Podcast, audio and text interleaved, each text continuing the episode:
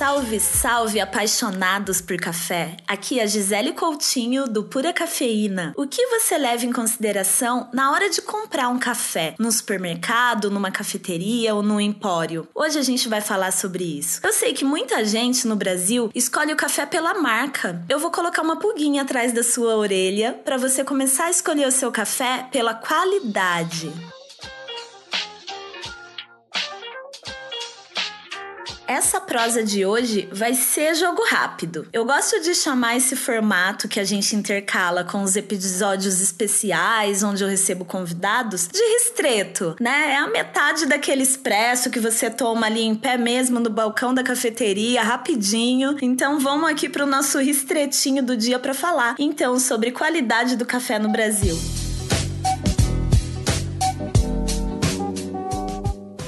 E por que que eu quero falar sobre qualidade do café? Porque quando a gente escolhe pela marca, a gente não se dá conta que a mesma marca de café pode oferecer grãos diferentes de diversas categorias. Você já deve ter percebido que nas prateleiras dos supermercados pode ser o supermercado mais simples da sua cidade e pode ser aquele grande mercado ou empórios. Você deve ter percebido já várias marcas, várias embalagens diferentes e, claro, vários vários preços também. E é sobre isso que eu vou falar hoje. A mesma marca de café pode oferecer grãos de diferentes categorias. Segundo a BIC, Associação Brasileira da Indústria de Café, nós encontramos quatro categorias de qualidade diferentes, as mais comuns fora, monodose, que são as cápsulas, sachês, doses únicas, por isso que a gente chama de monodose. Não vamos falar sobre ela hoje. Monodose é tema para um próximo episódio, porque tem assunto que de encher a xícara, né, gente? de encher o copo. Hoje a gente vai falar das seguintes categorias de qualidade: extra forte, tradicional, superior e gourmet. Mas antes de explicar o que significa brevemente cada categoria dessa, eu quero falar para vocês o seguinte: que café é importante, tanto afetivamente, para a economia do país. Então vai aqui o mantra pura cafeína, que é não julgue o café dos coleguinhas, gente. Não julgue. A gente tem aí toda uma memória afetiva de um café que a gente sempre tomou na casa da avó, na casa da tia, na nossa própria casa. Então quem tá começando agora a evoluir na qualidade qualidade, não crucifique aí quem ainda toma um café com uma qualidade um pouco inferior. Todos esses cafés são produzidos por produtores de café, né? Não existe ali, ah, o cara produz café especial, então é só esse café que presta. Não é bem assim. O que a gente tem é a grande indústria, que é importante essa grande indústria de marcas e de cafés em formatos, como eu disse, diferentes, né? Cápsulas, sachês, grão, o torrado e moído. E a gente tem hoje todo esse movimento movimento há poucas décadas de specialty coffee, de café especial. Então, não vamos julgar, mas vamos. O que eu quero fazer aqui é passar informação. Então, o café extra forte é um café que normalmente tem impureza, tem grãos com defeitos e ele é também um café mais torrado. A torra dele é mais escura. Então, o amargor dele é o que predomina na bebida. E ele é normalmente o café mais em conta do supermercado, seguido por ele o café tradicional, que a torra já é menos torrado do que o extra forte, mas ele também tem o amargor como gosto predominante ali. Ele tem impureza, ele tem grãos com defeito. Ah, Gisele, pura cafeína, o que, que é isso, grão com defeito? Como assim, grão defeituoso? Eu gosto de usar uma analogia, sabe quando você tá comendo castanha, tomando aquela cervejinha, comendo um amendoim, de repente você morde um amendoim torrado já, salgado, mas que tá ardido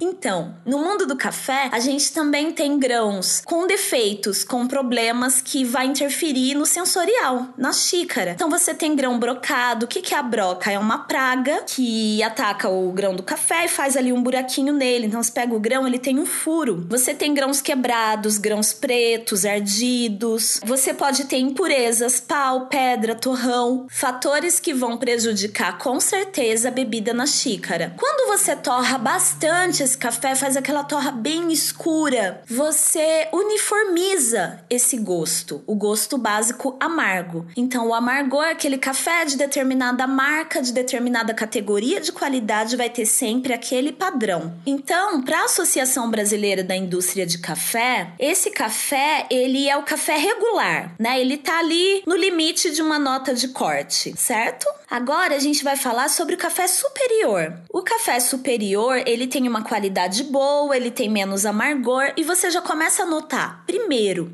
um pouco de doçura natural do fruto do café. E aí você vai perceber no café de categoria superior uma certa doçura, a bebida já é mais clara. Ah, mas como que eu vou saber, Gisele? Que café que é esse de categoria superior? Gente, segredo, vocês não sabem. Tá escrito na caixinha, no pacotinho na embalagem de cada um. Então, quando você for ao supermercado, além da marca, dá uma olhada em um selinho da Bic que tem ali, tem o selo de pureza e tem um selo com o nome dessa categoria de qualidade. Então vai estar tá lá extra forte, tradicional, superior, porque alguns pacotes, algumas marcas colocam isso estampado bem grande, né? Café tradicional, café extra forte. O superior muitas vezes está escrito tão pequeno, eu acho que poderiam aumentar aí o tamanho dessa palavra palavra, porque ela é importante. Ela mostra, ela aponta que o café que você está consumindo já tem mais qualidade do que o extra forte que o tradicional. Então, esses cafés que eu falei agora dessas categorias, tradicional, extra forte, o superior, normalmente eles têm mais cafeína. Isso é uma regra? Não, isso não é uma regra. Hoje em dia você encontra diversos cafés na gôndola do supermercado, principalmente de categoria superior, que é 100% arábica, com uma doçura muito evidente e uma torra mais clarinha, tá? Uma bebida também mais saudável, né? O que acontece aí é a espécie de café arábica tem em média metade da cafeína nos seus grãos, enquanto a espécie canéfora, que faz parte aí o grupo botânico robusto e conilon, vai ter o dobro em média dessa cafeína, tá? Isso também resulta em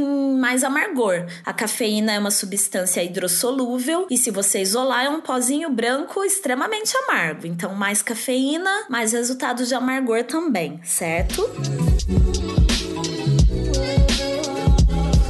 Resumindo, café da categoria superior é melhor em termos de qualidade. Ele é melhor que o extra forte, melhor que o tradicional. Qual que é melhor que o superior em termos de qualidade? O café gourmet. O café gourmet e o especial é a mesma coisa? Não, não é a mesma coisa, gente. São categorias de qualidade diferentes, né? Então a ABIC, Associação Brasileira da Indústria de Café no Brasil, né, brasileira, essas categorias todas que eu tô falando para vocês, isso existe aqui no Brasil, tá? Não é algo que que existe em outros países. Classifica aí até o café gourmet. O café especial é algo que nós seguimos basicamente regras da Specialty Coffee Association. São regras com pontuações que servem para o mundo inteiro. Então todo mundo, todo país que falar sobre café especial vai seguir um outro protocolo de prova, um outro protocolo de classificação e a gente não vai entrar nisso daqui hoje tá? Hoje a gente vai falar só sobre essas categorias mais populares de café. O café gourmet, ele tem sabor e aroma mais suave, mas ele não chega a ser tão complexo como um café especial.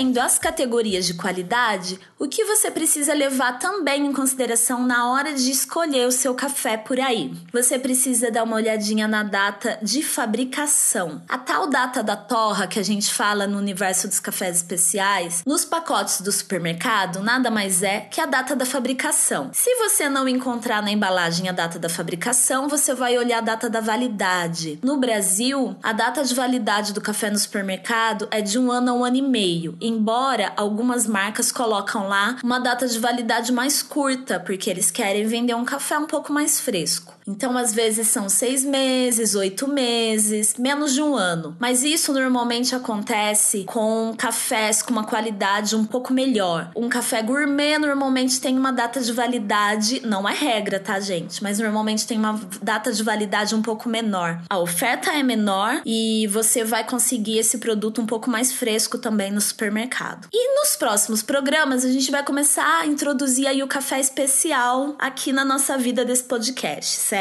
Então a gente vai começar a falar sobre as escolhas do café especial, que aí é outro universo, gente. Você pode ir para um, uma nota sensorial de chocolate, tem gente que prefere os cafés frutadinhos e a qualidade é outra, pontuações, colocar ou não pontuações nas embalagens. Eu acho que aí vai ter não vai dar para ser um ristreto não, vai ter que ser uma coisinha maior aí, um litro de coado, hein, para falar de café especial. Bom, eu sou a Gisele do Pura Cafeína. Se você quiser provar esses cafés de diversas categorias, inscreva-se no curso Café Planta, puracafeína.com.br. Você encontra aí as datas e os horários desse curso que eu mesma dou aqui na Casa Pura Cafeína. Esse ristreto do Pura Cafeína vai ficando por aqui. E para finalizar o programa, lembra que no começo eu falei para vocês sobre esse lado afetivo que a gente tem com café? Então, no finalzinho de cada ristreto, a gente vai ouvir o áudio mandado por alguém, nesse caso, a Maíra Maldian, produtora, DJ, jornalista. Ela mandou um salve aqui pra gente. Mandou um salve sobre o que é o café na vida dela. E aí, Maíra, um beijo, galera. Até a próxima.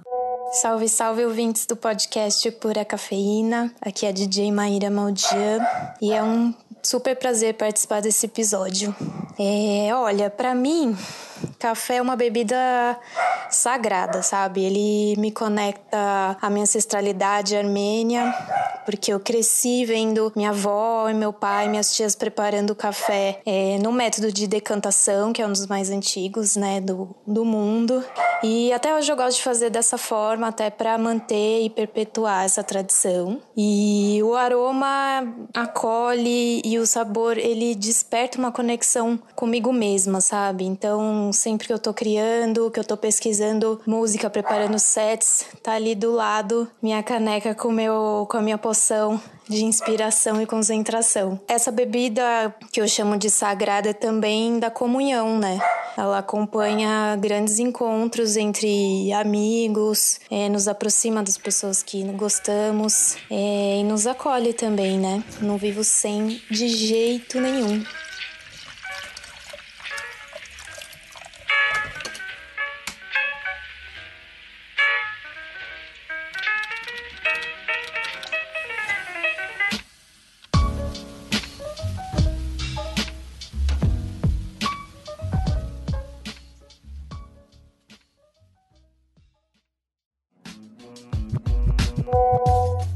Podcast produzido e editado por Voz Ativa Produções.